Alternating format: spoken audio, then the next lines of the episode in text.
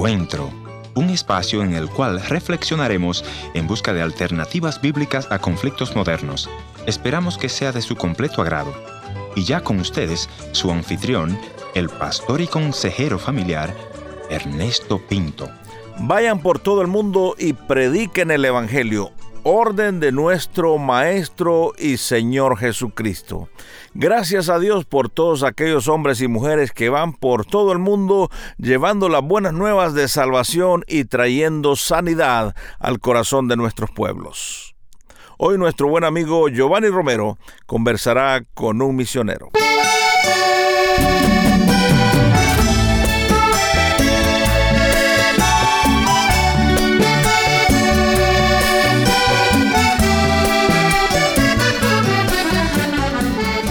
Bueno, Pablo, muchas gracias por aceptar esta invitación a este encuentro de hoy. Qué alegría es estar aquí contigo. Bueno, eh, generalmente antes de comenzar nuestra entrevista les damos los primeros segundos a nuestros invitados para que se presenten con nuestra audiencia. Así que, ¿qué tal si nos cuenta un poco de usted? Eh, con mucho gusto. Eh, me llamo Pablo Davis, soy de Kentucky en los Estados Unidos. soy casado con Bárbara, tenemos tres hijos adultos y dos nietos y me encanta participar en una iglesia de habla española aquí en Kentucky. Usted es originalmente de una familia cristiana. ¿Cómo llegó a conocer al Señor? Cuéntenos de esto. Bueno, mi familia siempre sabía asistir los cultos dominicales de mañana y fue el único culto de la semana que eh, iban. Eh, pero no tuve una relación personal con Cristo eh, en mi niñez, pero eh, cuando tuve 11 años de edad, alguien preguntó, ¿cómo puedo eh, saber por seguro que mis pecados quedan perdonados? Y cuando oí la pregunta, yo presté mucha atención y supe que Cristo había muerto por mis pecados y que confiando en Él pude recibir el perdón de pecados. Entonces, después de unos dos meses, recibí a Cristo como mi Señor y Salvador. ¿Cuáles eran sus ambiciones personales? Bueno, eh, cuando recibí a Cristo, eh, comencé a participar en una sociedad de jóvenes de una iglesia y ahí tuve una experiencia con Cristo muy rica y una comunión cristiana con los demás jóvenes y con los líderes de los jóvenes que realmente me llenó con mucha alegría, con gozo, con paz.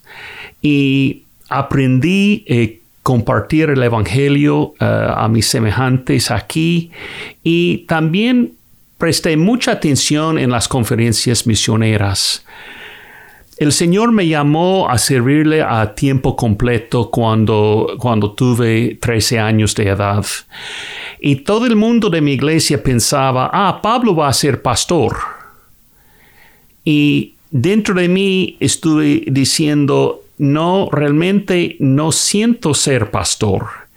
Sé que voy a servir al Señor, pero no sé cómo, pero dudo que sea como pastor. Entonces estuve buscando oportunidades cuando me invitaron a pasar las 10 semanas en Colombia. Y ahí fui y colaborando con misioneros pude observar la cultura, la gente, pude relacionarme con la gente y fue resultado de mi viaje a Colombia que, sentí a los 18 años que Dios me, me estaba llamando para servirle como misionero en América Latina.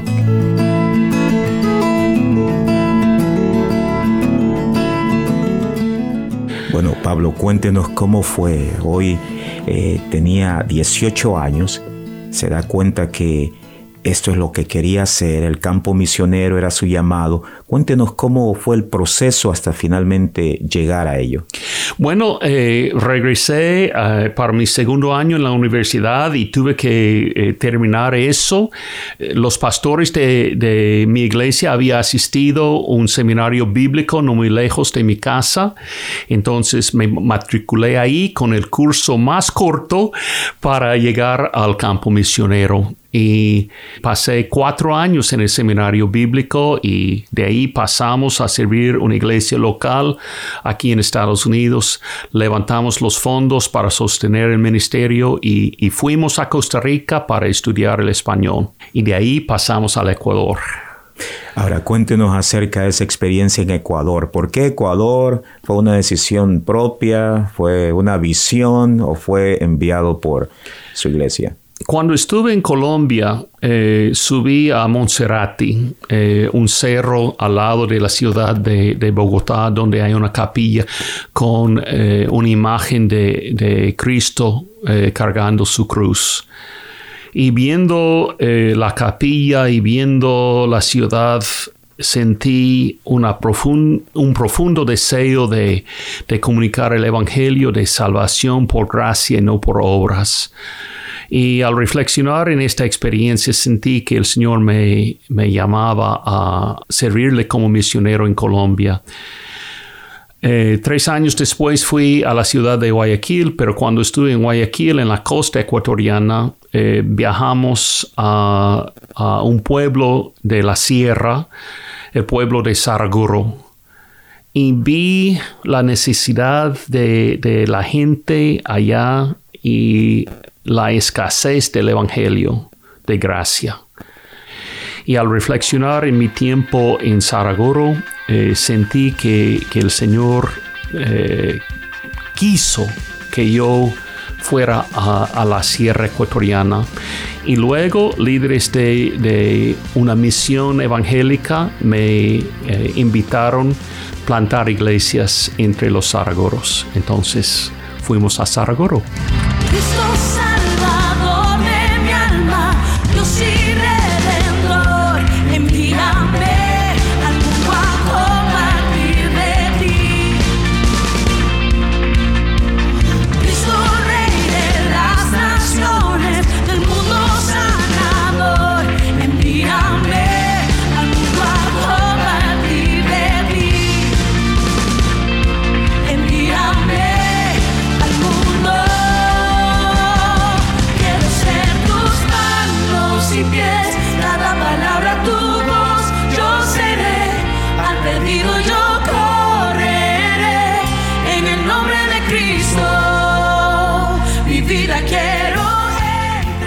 Pablo, cuéntenos algo.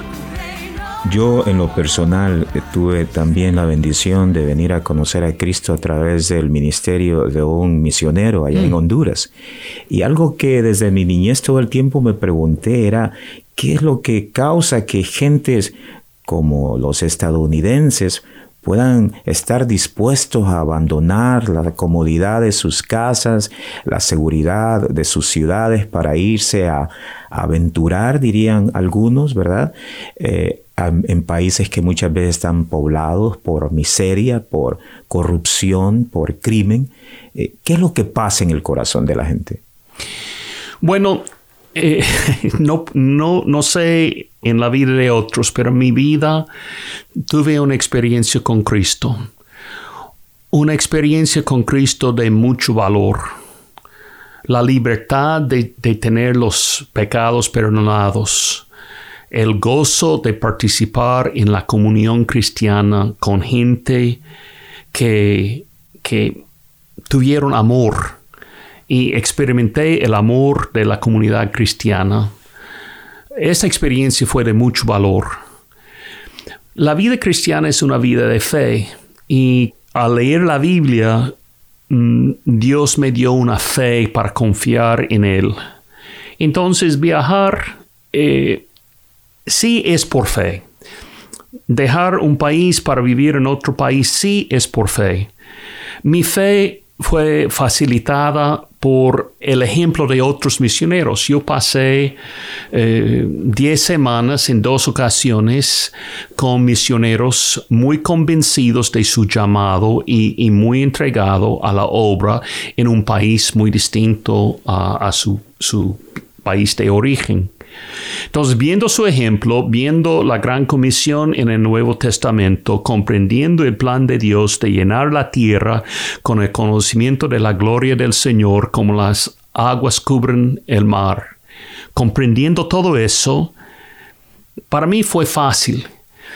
Y, yo fui a servir confiando en Cristo, diciendo, si fracasa, no es culpa mía, es responsabilidad de Él. Y teniendo 24 años, claro, recién casado, claro, con un hijo y, con dos más en camino, no sentí que estuve tomando un riesgo tan grande. Mirando para atrás, puedo testificar que Dios es fiel. Nunca hemos faltado eh, comida, nunca hemos faltado techo, eh, hemos sufrido eh, distintas eh, pruebas en cuanto a la salud, pero después de casi 40 años de servir, como misioneros, aún estamos con vida, Dios es fiel. Dios es fiel, Él es fiel.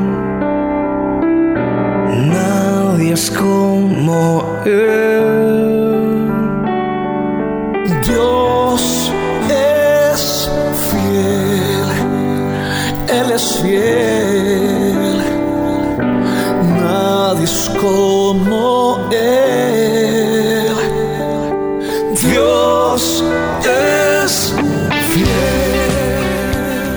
¿Cuál sería su mensaje para personas que sienten ese llamado de Dios, pero sienten esas dudas acerca del llamado, acerca de eh, sostenimiento económico, sus familias, en fin, tantas cosas que pasan por la mente. Todo lo que hacemos si vamos o no vamos, si quedamos en nuestra ciudad natal o si vamos ah, al otro lado del mundo, todo lo que, lo que hacemos, hacemos por fe. Si confiamos en Dios proveer por donantes o si ganamos un sueldo bien grande, todo depende de Dios. Dios es nuestra fuente de ingresos y nuestra fuente de salud y de vida. Entonces, si hemos oído de Dios y el llamado es bíblico y el llamado es confirmado por hermanos y líderes de nuestras iglesias, debemos responder con fe, sabiendo que Dios va a proveer es más, cuando confiamos en las promesas de Dios, crecemos espiritualmente y también entramos en lugares donde podemos cambiar el mundo. El joven de hoy ve eh, el caos del mundo y quiere cambiar el mundo, pero los problemas del mundo son muy grandes. ¿Qué mejor sería eh, ir a un lugar, anunciar el Evangelio de la paz, formar una comunidad cristiana que puede transformar con el poder de Dios, con, con la iluminación de la palabra de Dios, que puede cambiar vidas y puede cambiar familias enteras? Eh, no, hay, no hay gozo mayor que, ser instrumento de Dios para la transformación de vidas. Bueno, eh, Pablo, de verdad quiero agradecerle muchísimo por haber aceptado esta invitación. Yo estoy seguro que este encuentro de hoy será de gran eh, motivación e inspiración para muchos. Muchas gracias, Giovanni.